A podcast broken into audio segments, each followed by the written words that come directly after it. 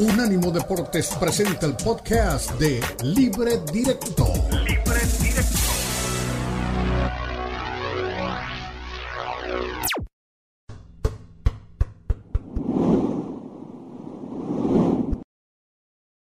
Todo lo que puede ocurrir el fin de semana con la perspectiva de Libre Directo para unánimodeportes.com.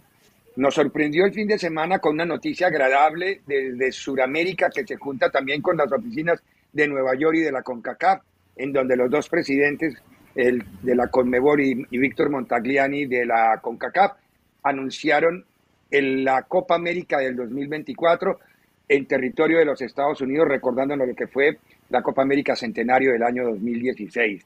Un proyecto en donde se unen las necesidades comerciales con las necesidades deportivas y creo que las dos salen ganando. Por eso Recurro primero a Fernando Ceballos. ¿Qué tan positivo, Fer, para México y para los equipos de la CONCACAF es esta noticia con la que nos sorprende el comienzo del fin de semana y que se va a durar debatiendo unos días por todos los ángulos y las aristas que tiene, Fer querido? Muy buena noticia, me parece, eh, especialmente para, para, para México en general es extraordinario, ¿no? Es algo que se venía buscando desde hace rato, volver a competir en Conmebol. Eh, habrá quien dice que México no, no es rival, pues bueno, en las nueve Copa Américas que estuvo jugó dos finales, entonces eh, creo, que, creo que le viene bien a los dos, eh, tanto a la competencia en Conmebol como a México volver a competir con, con ellos. Y en general a las selecciones de CONCACAF pensando en, poderse medir con selecciones de, otro nivel, de otra confederación y, pensando en un crecimiento, ¿no? A, ver, Eli, eh, para México es una gran noticia por, el, por los rivales que va a tener, por el roce que va a tener, aunque sigue navegando al menos México en su zona, y Estados Unidos también, en su zona de confort, ¿no? Jugar como locales, seguir teniendo siempre el respaldo, pero tampoco se les puede criticar porque no hay más fechas, no hay más lugares. Europa tiene sus calendarios llenos, tiene sus equipos siempre compitiendo, no hay dónde ir a meterse la CONCACAF en ninguna otra eh, opción para poder decir que se salga y se juegue en otras canchas, Eli.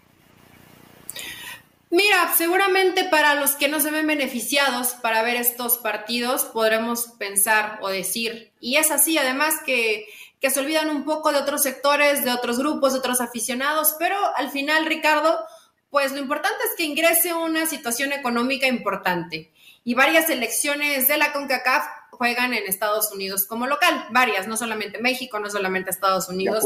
Hay muchos sectores de, población donde evidentemente querrán ver en esta competencia que siempre va a ser interesante, que te va a dar un plus, que no solamente está, estancarte en tu zona y ya lo habíamos mencionado un poco dentro de este desarrollo, ¿no?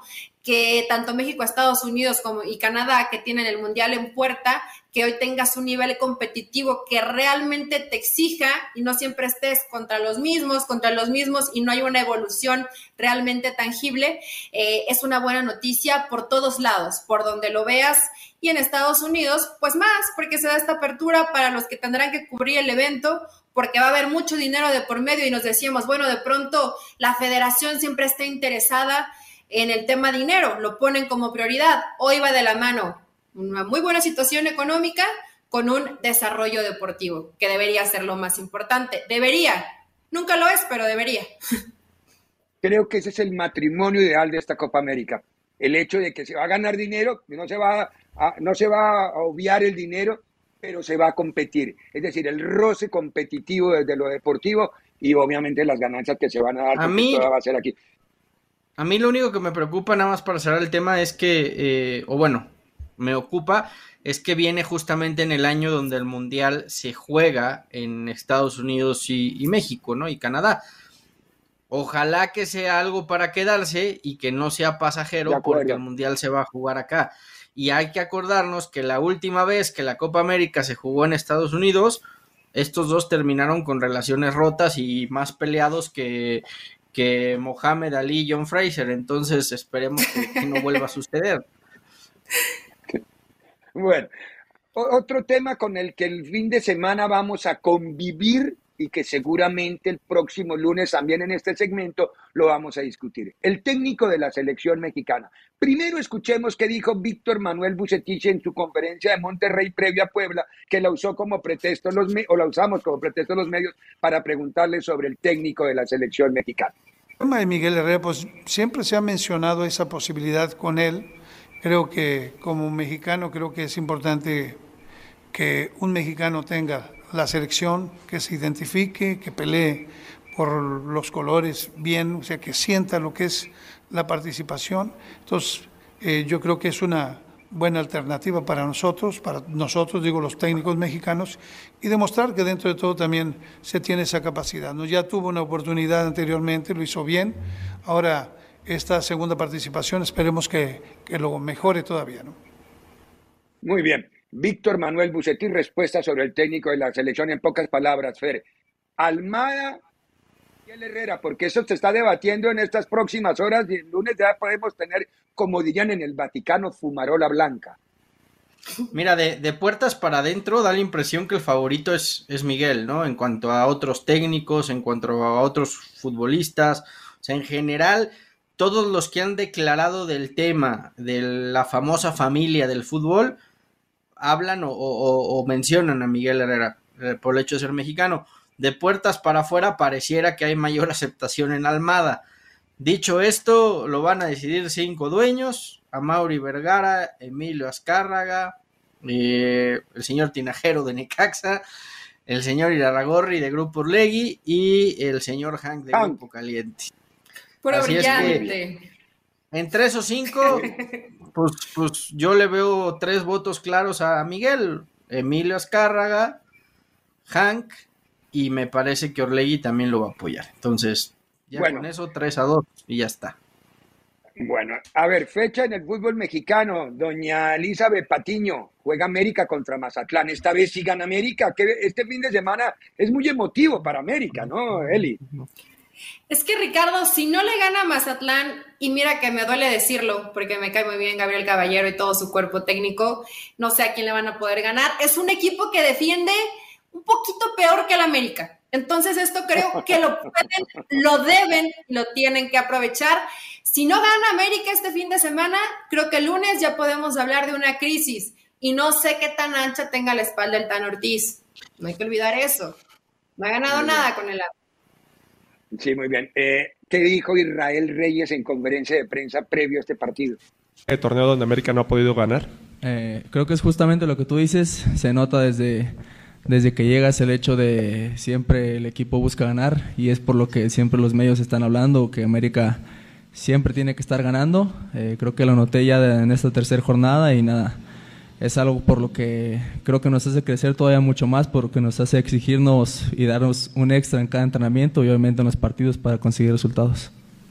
Hola Isra, aquí Luis Diego Rodríguez de Dame Bola de Rayo 13. Eh, ha sido un inicio complicado, pero a tu perspectiva, ¿qué tan lejos está este equipo de su mejor versión? Eh, sí, obviamente no lo he esperado, porque creo que tuvimos eh, rivales con los cuales pudimos haber competido de mejor manera y haber obtenido los tres puntos desde el inicio. Eh, no creo que hayamos empezado de una mal forma, simplemente confío en que cuando el equipo logre su primera victoria nos vamos a encaminar para seguir de esta manera, enfilarnos hacia, hacia obviamente estar en los primeros lugares. Muy bien, Israel Reyes. ¿Cómo está la jornada del fútbol mexicano que, entre otras cosas, como lo dijimos en el comienzo del show del día viernes, eh, ganó, perdón, se empató en el primer partido entre Atlas y el equipo de Santos? ¿Qué tenemos en los siguientes partidos de la jornada? Puebla frente a Monterrey, eh, el equipo de Tijuana frente a Pumas, Tigres frente a San Luis, América frente a Mazatlán, Juárez frente a Chivas, Toluca frente a León y Pachuca frente a Necaxa. Me dicen mis compañeros que el Querétaro Cruz Azul quedó en stand-by, aunque la federación lo sigue poniendo todavía registrándose como para el día 29. Estos son los partidos con los que esperamos el fin de semana. En España, don Fernando Ceballos, un no derby, sino un partido del Barcelona frente al Girona. Partido interesante, el Girona está a 11, ojo, que es un equipo de media tabla en este momento en el fútbol español, Fer.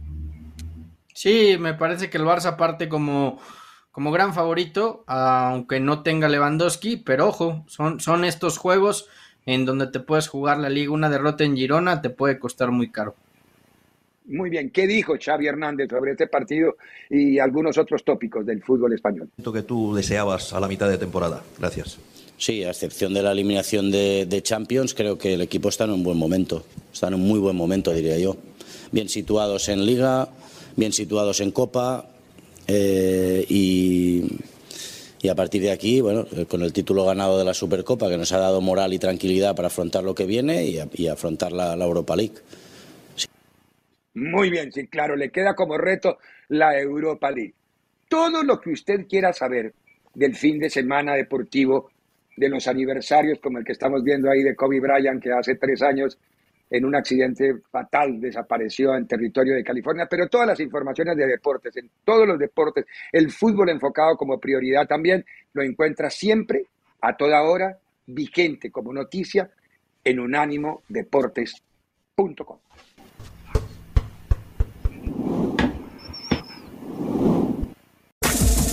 Este fue el podcast de Libre Directo, una producción de Unánimo Deportes.